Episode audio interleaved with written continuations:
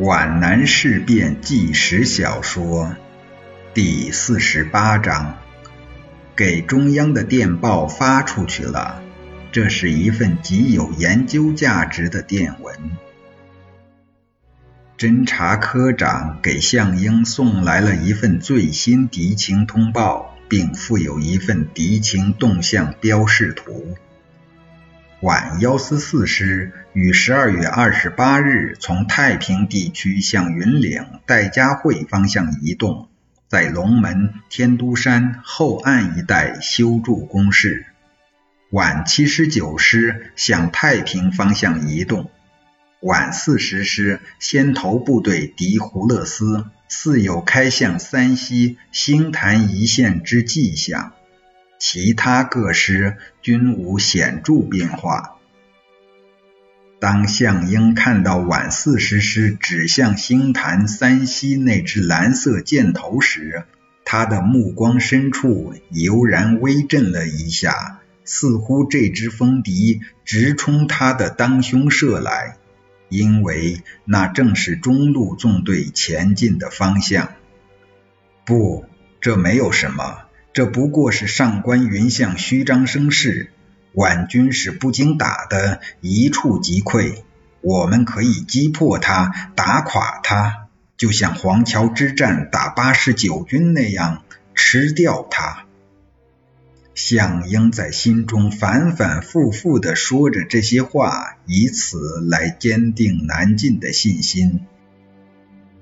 在这种情况下，如何向中央报告二十八日军分会的决定呢？南进三山的计划提出过，远征闽浙的计划也提出过，中央都没有同意。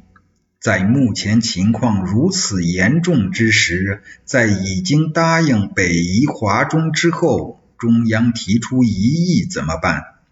按说此报在二十八日晚上就应该发出，结果已经到了三十一日，电文还没有拟就。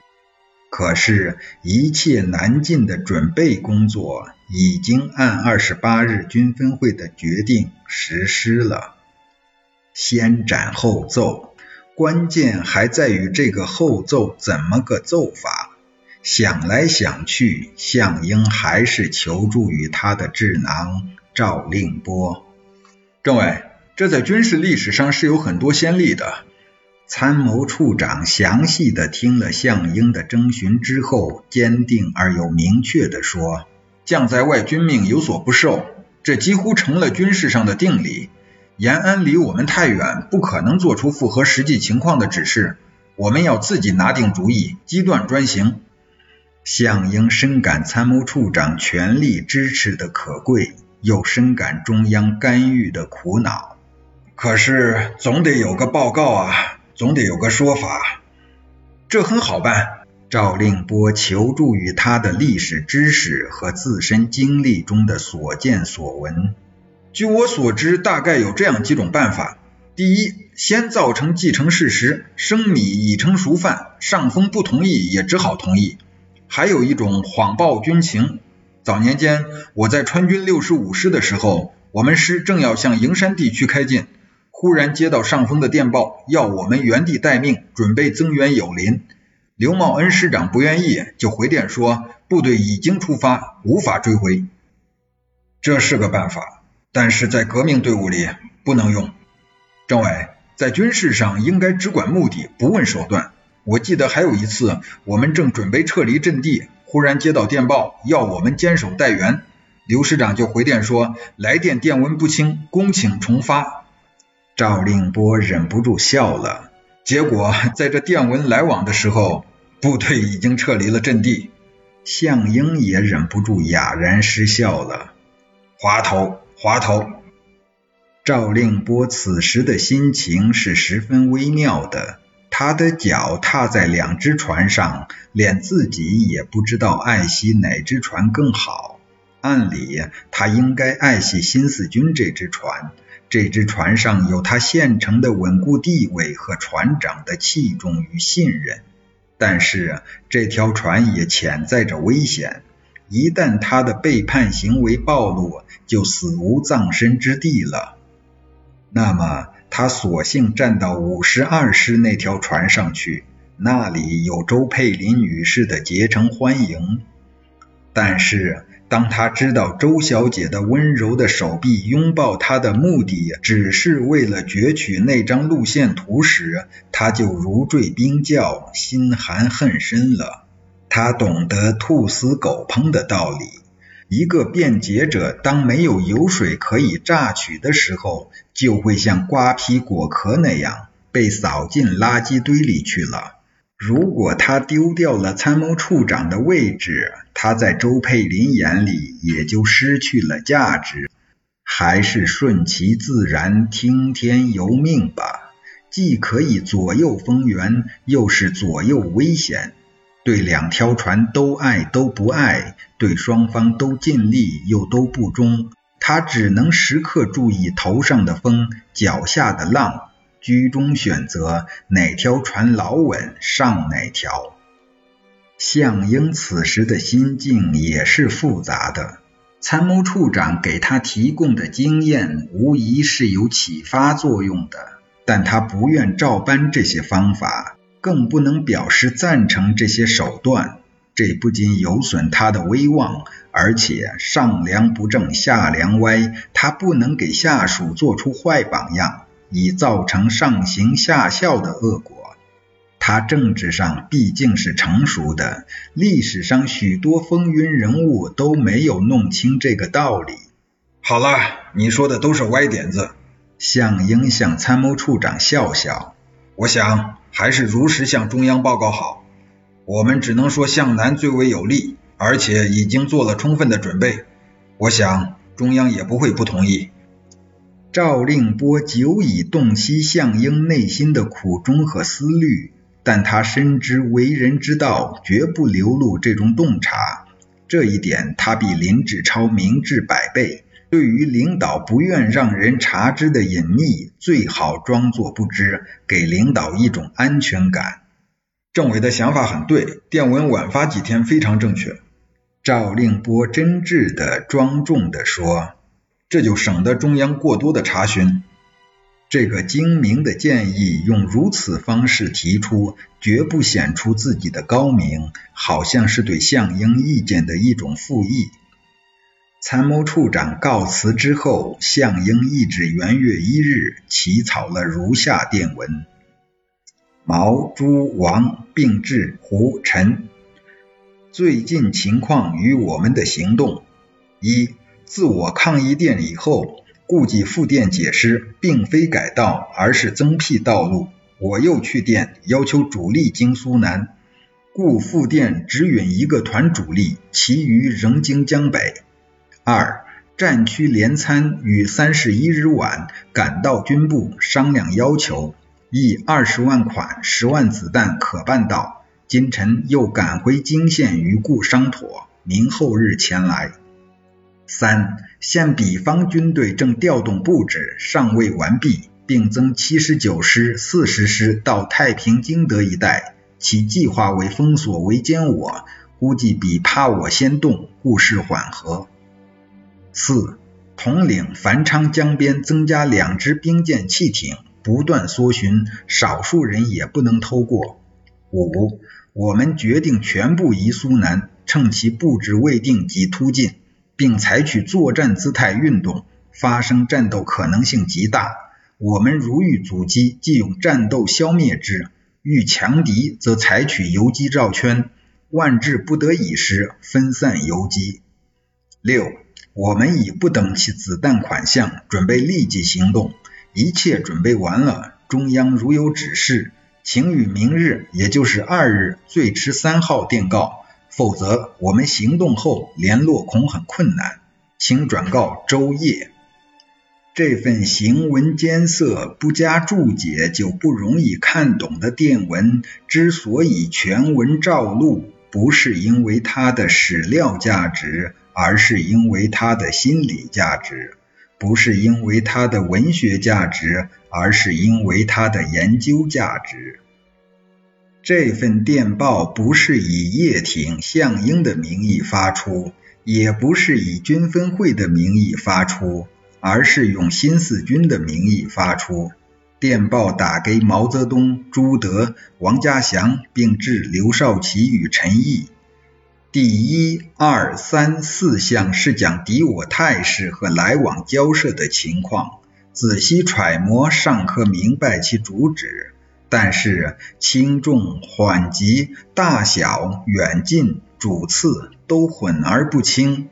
像二十八日军分会及其决议这样重大的问题，只字不提；而那些与顾祝同交涉路线的往事却要重提，联络参谋的来往时间及江上增加几艘炮艇等琐事却很详尽，而且并非实情。如果研究这份电文，哪些该写的未写，哪些不该写的写了，意义并不大。问题是如何透过文字的表象去看思想的本源？请看第五项，决定全部移苏南。最关键的路线问题没有讲，接着就讲了几个层次：先突进，游击作战态势运动，用战斗消灭之，用游击方式绕圈，不得已时分散游击。这跟向东不让走，向北不能走，三路纵队向南开进，十八个字就能讲明白的全部计划有什么关系？用长达三百四十字的电文，却没有讲明白十几个字就能讲明白的真情主旨。但是有一点铺垫得很充分：有战斗就分散打游击。这样，国民党只要一动手，他就可以万不得已到三山去分散打游击了，实现驻守以求的战略目标。这是个很巧妙的设想。站在革命者的立场上，扩展革命势力，这是无可指责的。